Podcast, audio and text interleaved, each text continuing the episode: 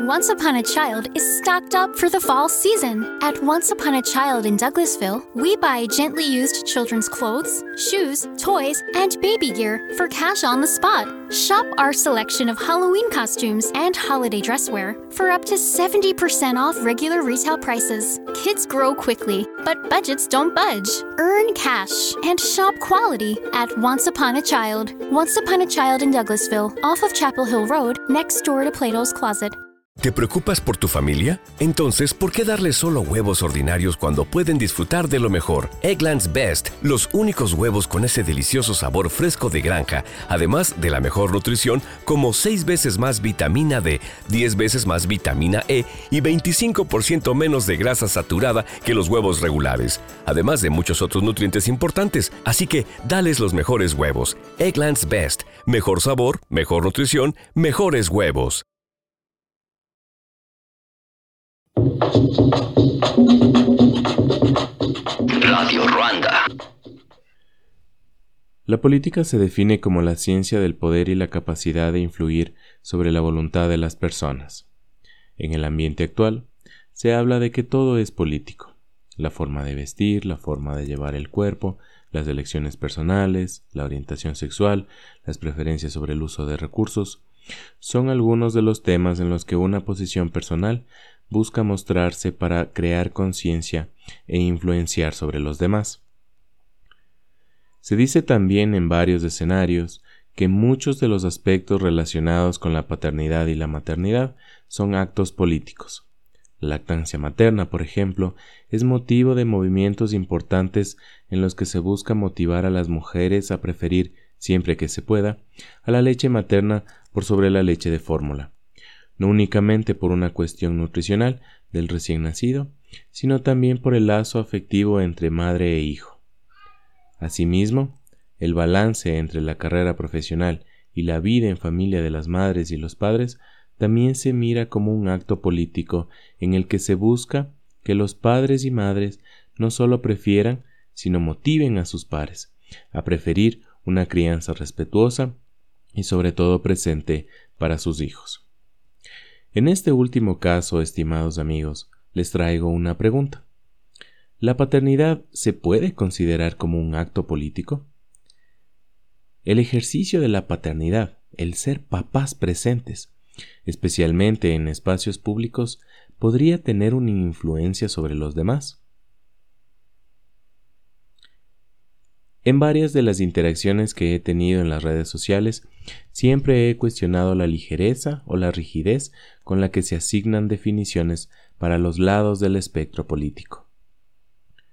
El origen de las nociones que tenemos sobre la derecha e izquierda políticas se deben a un hecho fortuito que ocurrió posterior a la Revolución Francesa, cuando los miembros de la Asamblea Nacional se sentaban para organizar sus sesiones. Quienes se identificaban más con la tradición monárquica se ubicaron a la derecha del presidente de la Asamblea, y quienes apoyaban a la revolución a la izquierda. Nacieron así los dos lados del espectro político, uno en el que la búsqueda de un cambio para que la sociedad evolucione es primordial, y otro en el que el mantenimiento del orden de la sociedad es lo principal. Para mí, la mejor definición que he escuchado para ambos lados del espectro político es la siguiente. Partimos del hecho de que una sociedad tiene necesidades, tiene problemas para resolver, y estos se listan asignándoles grados de prioridad. Es decir, hay unos problemas que como sociedad evaluamos como más importantes y otros como menos importantes. Las personas dentro de la sociedad tienen distintas capacidades. Los talentos de los integrantes de esta sociedad se distribuyen inequitativamente por nuestra naturaleza humana. Cada persona tiene talentos diferentes. Eso significa que habrán quienes sean capaces de resolver los problemas de la sociedad de una mejor manera. A la sociedad le interesa que se premie y se incentive a las personas más talentosas para que puedan resolver los problemas más importantes, permitiendo así a la sociedad superar sus problemas. Pero esta forma de abordar la realidad crea un nuevo problema, la desigualdad. Si bien los más talentosos serían premiados, estos terminan por acaparar todos los recursos. Sería un juego en el que el ganador se queda con todo. Cada vez los recursos terminan en menos manos, mientras que hay quienes no han sido siquiera tomados en cuenta. Es necesario que como sociedad dediquemos recursos a estas personas que no son tomadas en cuenta para que sean capaces de aportar y beneficiarnos a todos. ¿Cómo esto explica o define al espectro político? Pues, a la derecha política le interesa que esta sociedad en la que se premia al talentoso se mantenga estable y funcionando, mientras que a la izquierda política le interesa que aquellos que no son tomados en cuenta reciban también recursos para que aporten también a la sociedad. Idealmente estas dos fuerzas, la derecha y la izquierda, deberían trabajar simultáneamente en contraposición y en cooperación como los dos platos de una balanza. Una sociedad en la que el orden se mantiene absolutamente rígido, sin tomar en cuenta a los desposeídos, se vuelve rápidamente una tiranía susceptible de un golpe de Estado. Estos desposeídos no dudarían en promover la anarquía y el caos por la posibilidad de que un nuevo contrato social les dé mejores condiciones.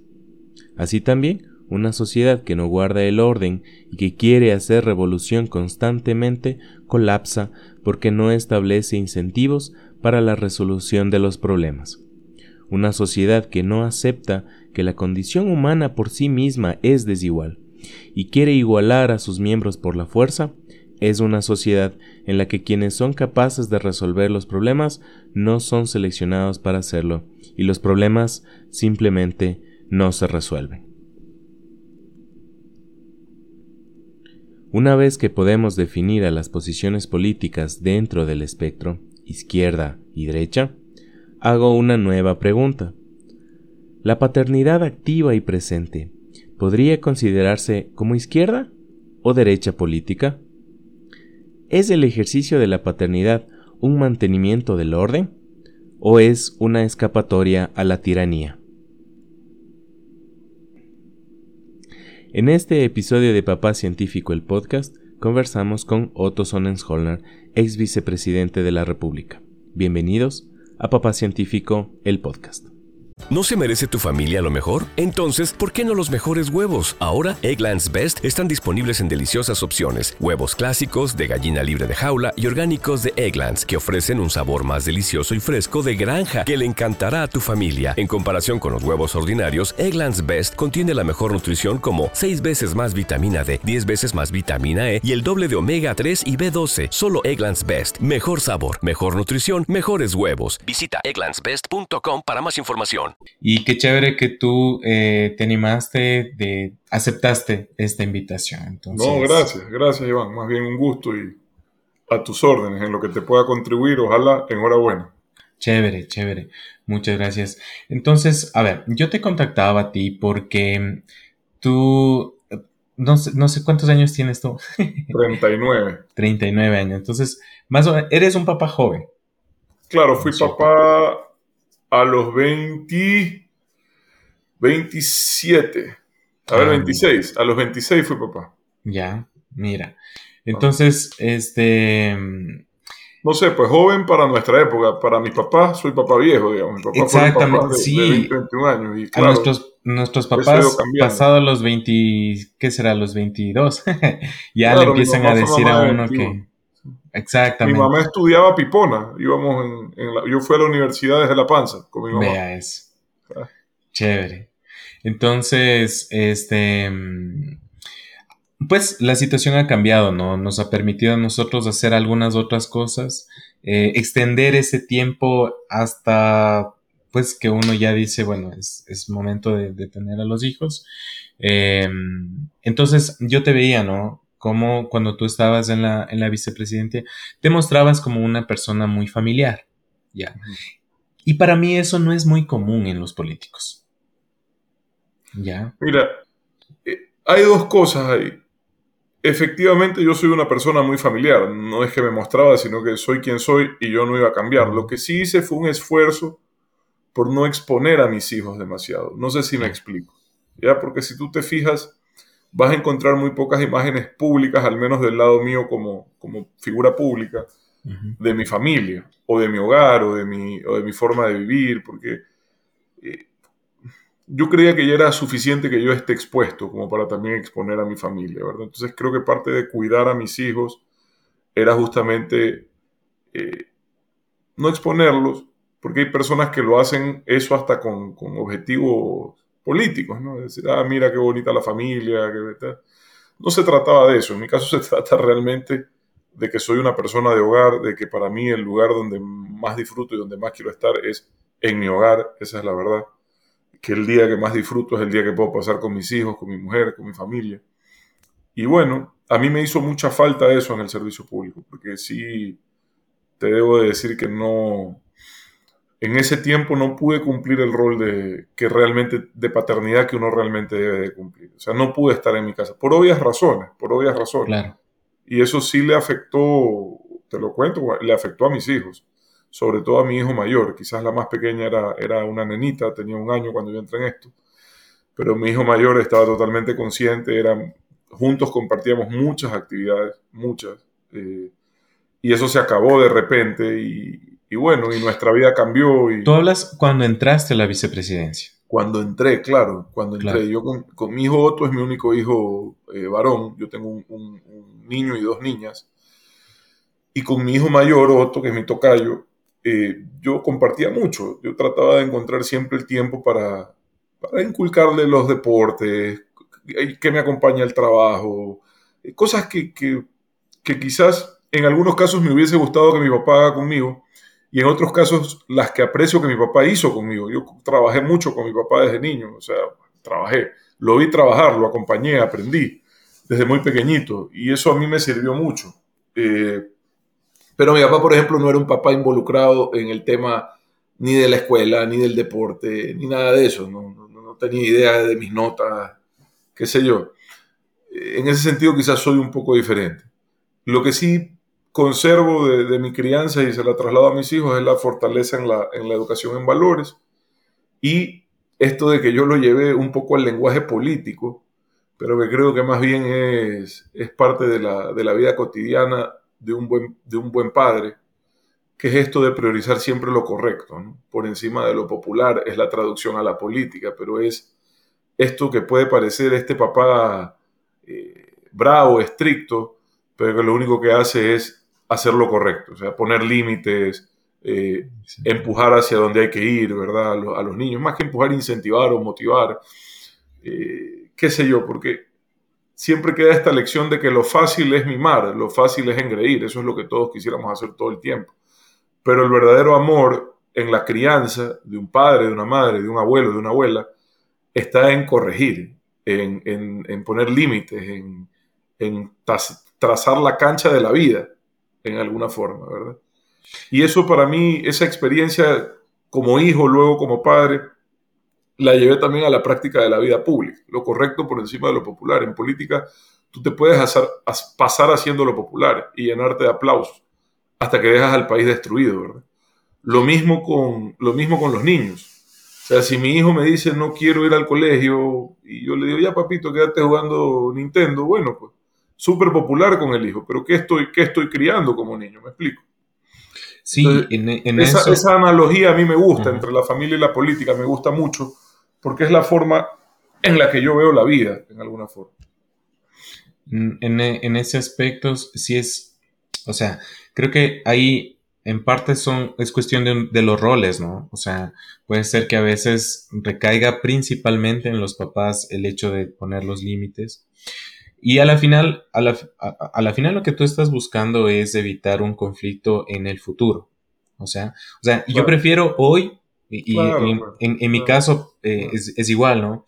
Yo prefiero hoy pelearme con mi hija porque, no sé, ella no se quiere ir a dormir, eh, no sé, ya es tarde y no se quiere ir a dormir y prefiero hoy pelearme y no esperar a pelearme después cuando esto ya haya ganado. después ya es demasiado tarde, créeme. Exactamente, exactamente. Entonces es lo que yo digo, volviendo a esta analogía. Lo popular con un hijo, sí, duérmete hasta tarde, come lo que quieras, no hagas ejercicio, no estudies y, y tu hijo va a creer en ese momento, niñito, que tú eres el papá más bacán del mundo, ¿verdad? pero va a cumplir 18, 19 años y no va a haber universidad que lo coja, va a tener posiblemente problemas de nutrición, algunas enfermedades por aquello, desde diabetes hasta, hasta sobrepeso. ¿Y de qué sirvió esa popularidad? De nada, de, destruirle el camino a un niño. Por eso es que, insisto, esto no se trata jamás de usar violencia, no, es mi caso, no. No, pero sí se trata de, de, ser estricto en el cumplimiento de los límites y en el respeto a los valores. Si hay cosas que no son negociables con los niños, la honestidad, eh, el respeto a los mayores, la disciplina, para mí son cosas que no son negociables, son cosas que sencillamente deben de cumplirse y que cuyo cumplimiento no merece un premio, porque eso no debe de ser visto como la excepción, sino como la norma. Esto puede tener que ver con mi formación en el sistema alemán. A mí me llamó la atención cuando fui al preescolar de mis hijos, antes de pasarlos al colegio alemán donde hoy estudian, eh, me llamaba la atención cómo daban medallita y estrellita por todo. ¿no? En el sistema alemán eso no existe. Eh, jamás te van a premiar por hacer lo, que te compete hacer. Eso es parte de tus obligaciones y así lo tienes que ver. Te premian por logros extraordinarios, realmente extraordinarios. Pero no, aquí tenemos esta cultura del premio, desde mi punto de vista, un poco sobrevalorada y exagerada, que puede desviarse al final del día en mediocridad. Porque si tú crees que por, qué sé yo, que por dejar aseado tu pupitre o por, por ser buen compañerito te mereces una medalla. No, eso no debe de ser eh, la excepción, sino la regla. Es como la honestidad en la política, ¿no? La gente dice, ah, es que es, que es honesto. No, es que la, honestidad no debe de ser vista en la política como, como una, vaya, pues como una ventaja o como, sino como una obligación. No debe de ser visto como un mérito, sino como un requisito, ¿verdad? En, ese caso yo creo que, y, yo creo que ahí está mal visto cuando, o mal dicho, o mal nombrado, el, momento en el que dicen que nosotros tenemos una cultura muy paternalista, ¿ya? Para mí el padre es más bien el que pone límite y el que no te va a, digamos, a premiar porque haces lo, lo justo, ¿no? Entonces, tal vez no sería la palabra exacta paternalista, sino más bien como, como que te están cuidando demasiado porque tienen miedo a que, más bien sería, en, el, la palabra política sería populista y no paternalista. Claro. En el caso es que, o sea, si a ti te dan premio por todo, pues felicitaciones y, y, sería un colegio muy popular. El problema es que no lo tienes que hacer porque te haga un premio, lo tienes que hacer porque es lo correcto y punto. Eh, es decir, no, estos temas que son las bases de los valores, del respeto, eh, que son los límites de la interrelación con los demás. Eso es lo, más importante en la crianza de un ser humano, es entender también cómo afectas al otro con tu comportamiento. En alguna forma tienes que tener esa empatía desde la crianza para saber que quizás tu mal comportamiento no es solo un problema tuyo, y de las dificultades que ese mal comportamiento te van a traer en tu futuro para desarrollarte, sino también tiene una incidencia en los demás tu mal comportamiento. Esa empatía también es parte fundamental eh, de la educación. Pero aquí esas cosas se las venden como virtudes. Y no son virtudes, son requisitos mínimos de convivencia, de desarrollo.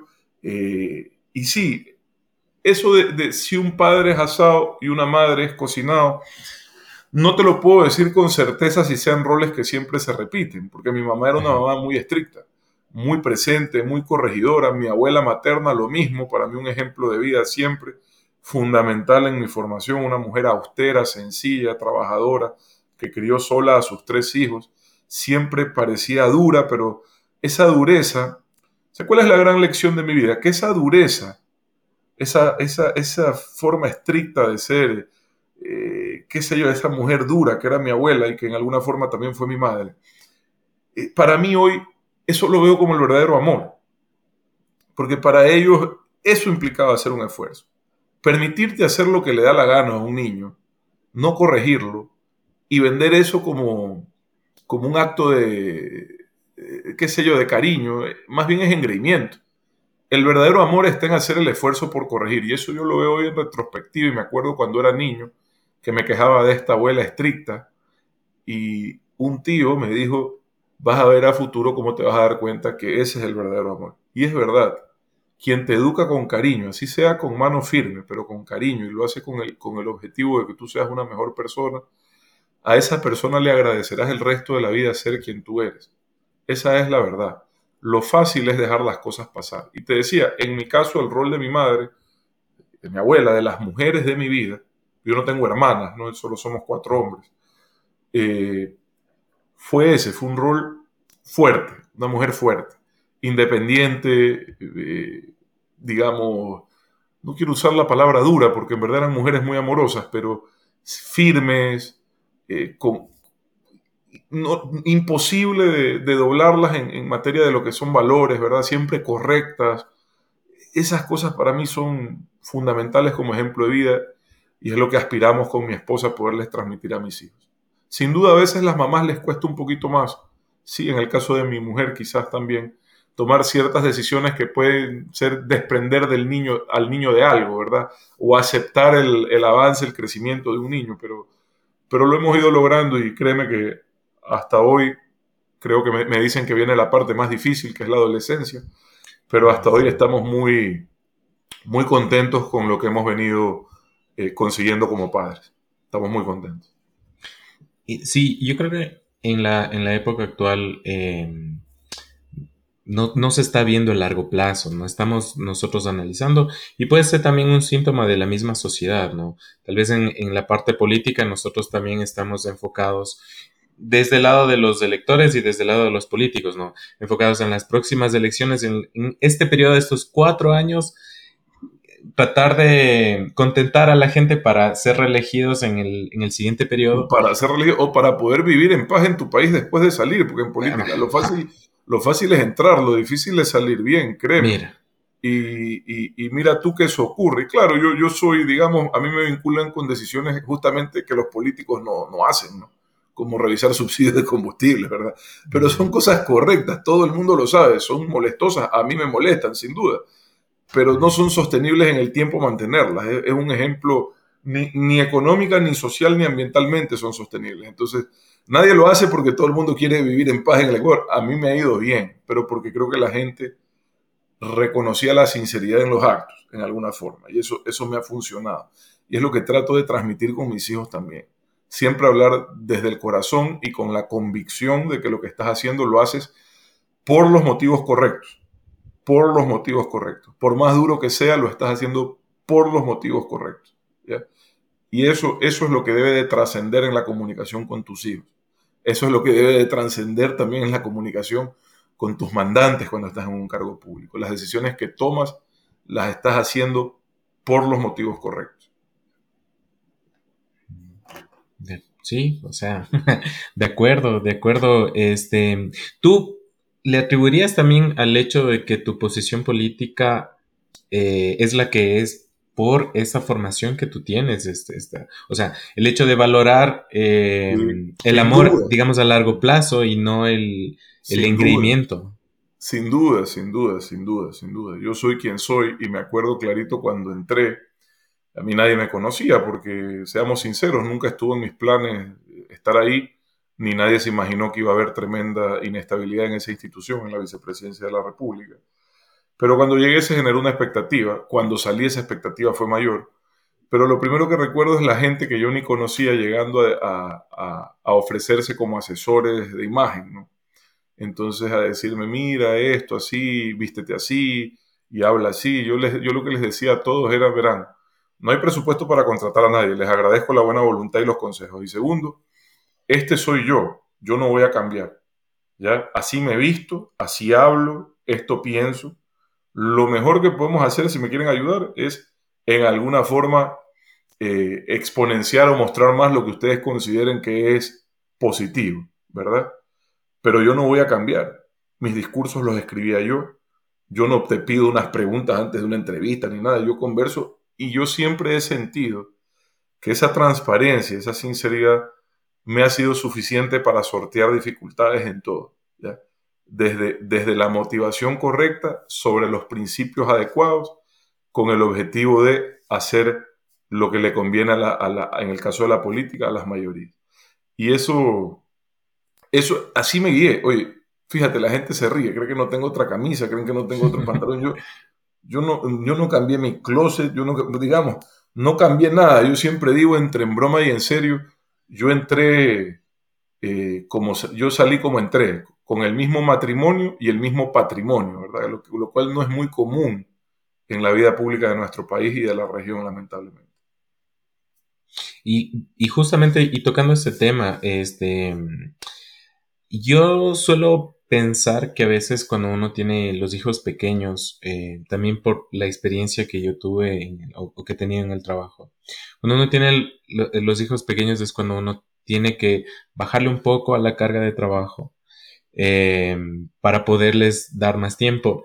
Eh, a veces la gente dice, no, pues cuando son más grandes también necesitan más tiempo, pero yo digo a lo mejor con hijos pequeños es cuando uno tiene que trabajar un poquito menos y es algo de lo que conversábamos también. Em, en el momento de la pandemia, yo recuerdo, tú estabas en el, en el COE, ¿no es cierto? Acá, acá en Quito, ¿no es cierto? Sí, entonces entiendo que... Los primeros 10 días, sí. Después vine a Guayaquil porque lamentablemente pasó lo que pasó, pero sí. Exactamente, exactamente. Entonces, este Cuéntanos un poco sobre el, tema del tiempo, o sea, en la vicepresidencia igual. Y yo me atrevo a decir, no es un, no es un trabajo de 40 horas a la semana, ¿no es cierto? No, lamentablemente es un trabajo sin horarios, ¿no? Y, y por eso te digo, la gente que se sorprendió cuando yo decía permanentemente no soy candidato a nada, no voy a ser candidato a nada, pero la gente decía, pero si, van si la gente quiere votar por ti, ¿por qué no te lanzas? Y yo debo de reconocer que hay algunos elementos, algunos. Uno, uno de esos, el que yo nunca busqué ese camino y yo soy una persona que me gusta preparar adecuadamente cosas tan importantes. Una cosa es la vicepresidencia, otra es la presidencia. Si te la tomas en serio, son dos escalas distintas de responsabilidad, sin duda alguna.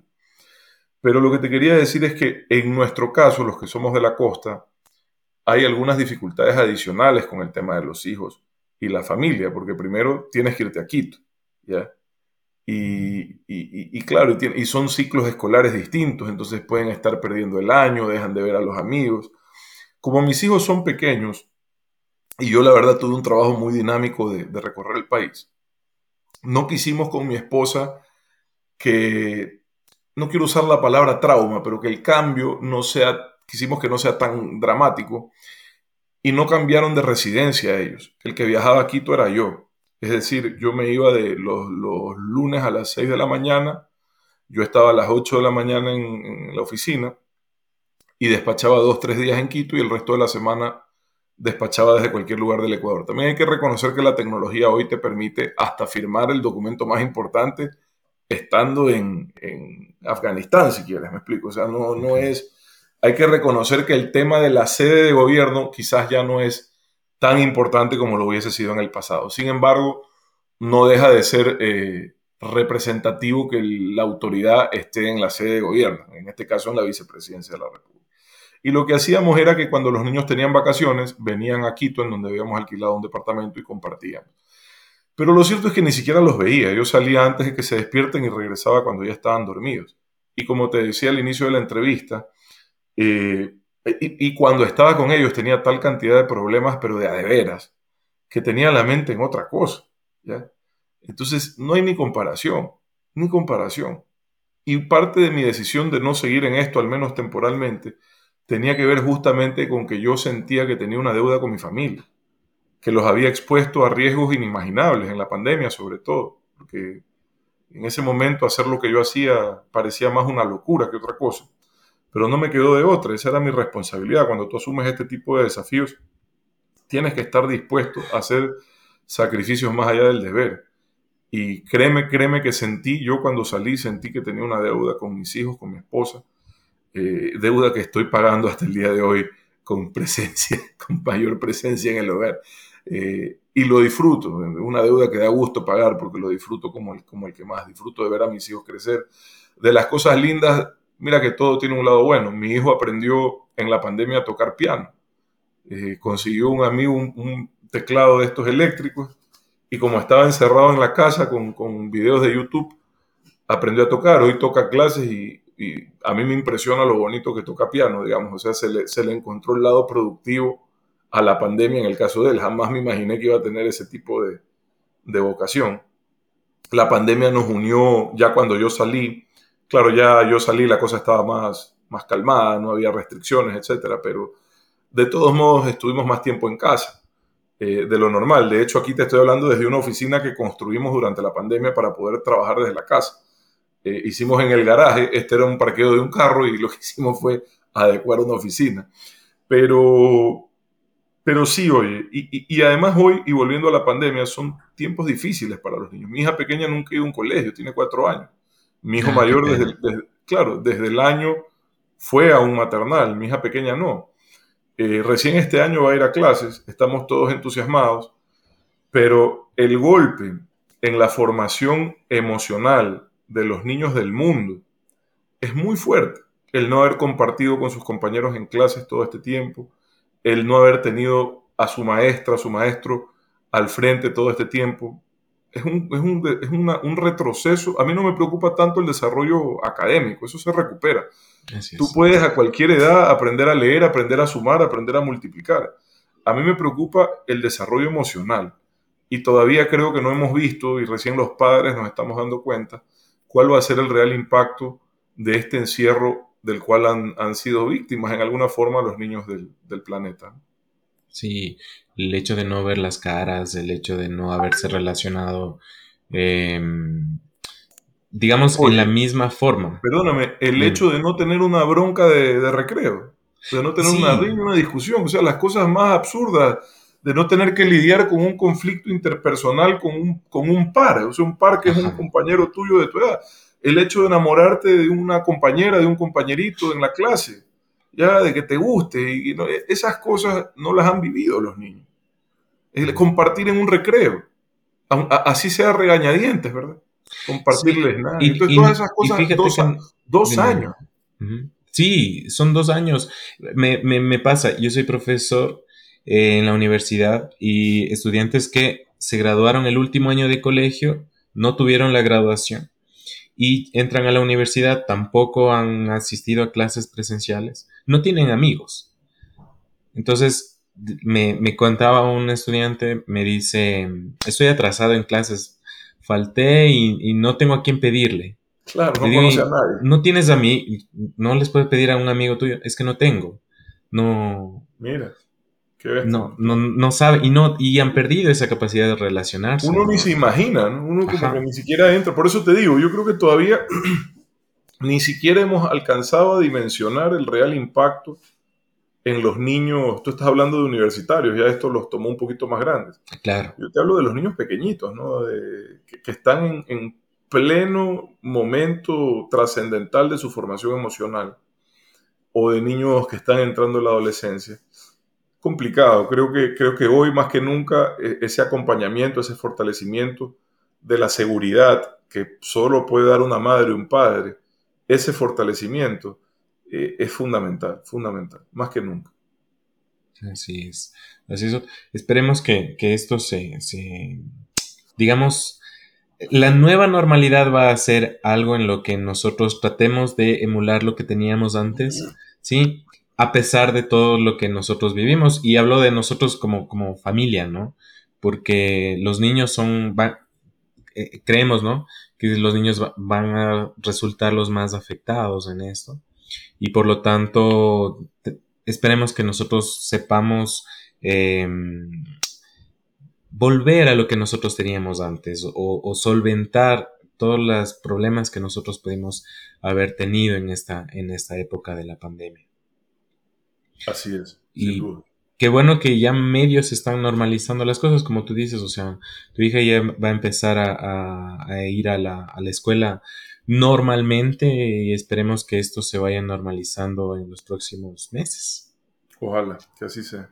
Listo, Otto, te agradezco mucho por tu tiempo. Gracias, por la un gusto de verdad. Mira que nunca había tenido una conversación pública de este tipo, así que qué bueno. Sigue adelante y espero que que lo poco que he podido compartir contigo sea útil para los que nos escuchan. Un fuerte abrazo. Perfecto. Y, Muchísimas gracias. Cuídate Hasta mucho. Estamos en contacto. Saludos. Some people were made to follow the instructions. We were made to make our own. To always measure twice and never cut corners. Unless, of course, we've got a compound miter saw. Northern Tool and Equipment is a problem solver's paradise. There's nothing we can't find, fix, or figure out together. We're made for this. Start solving your projects today at northerntool.com.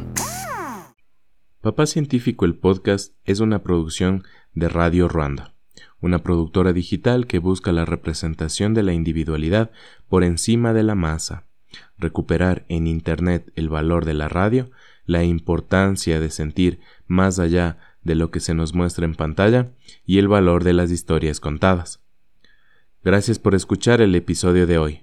Yo soy Iván Carrera, papá científico, y mi tesis, la que quiero difundir con este podcast, es que la paternidad es la más importante de las empresas humanas. No te olvides de seguir a Papá Científico en las redes sociales. Estamos en Twitter, Facebook, Instagram y en TikTok.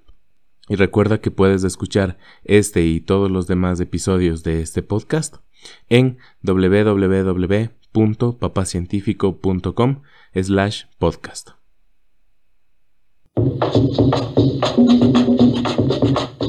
Radio Ruanda. Aprovecha los precios más bajos de la temporada de JCPenney, como toallas de baño Home Expressions Quick Dry a solo $4.88 y encuentra aún más ahorros en botas para damas y jeans para él y ella de marcas como St. John's Bay, Mutual Weave, Arizona y más, comenzando en $21.88 cada uno. Compre con estilo. JCPenney. Ofertas válidas hasta el 23 de octubre en selección de estilos. Los precios más bajos de la temporada se refiere al periodo del 31 de julio al 23 de octubre. Se excluyen del cupón. Drew and Jonathan Scott here to tell you that American Family Insurance wants to protect your dreams. So whether you're at home singing in the shower, Every note or prefer singing your heart out in the car like Drew, cruising. you can save up to 23% when you bundle your home and auto insurance with American Family Insurance. Get a quote or find an agent at amfam.com. Insure carefully, dream fearlessly. Visit mfam.com to learn how discounts may apply to you. American Family Mutual Insurance Company SI and its operating company 6000 American Parkway, Madison, Wisconsin.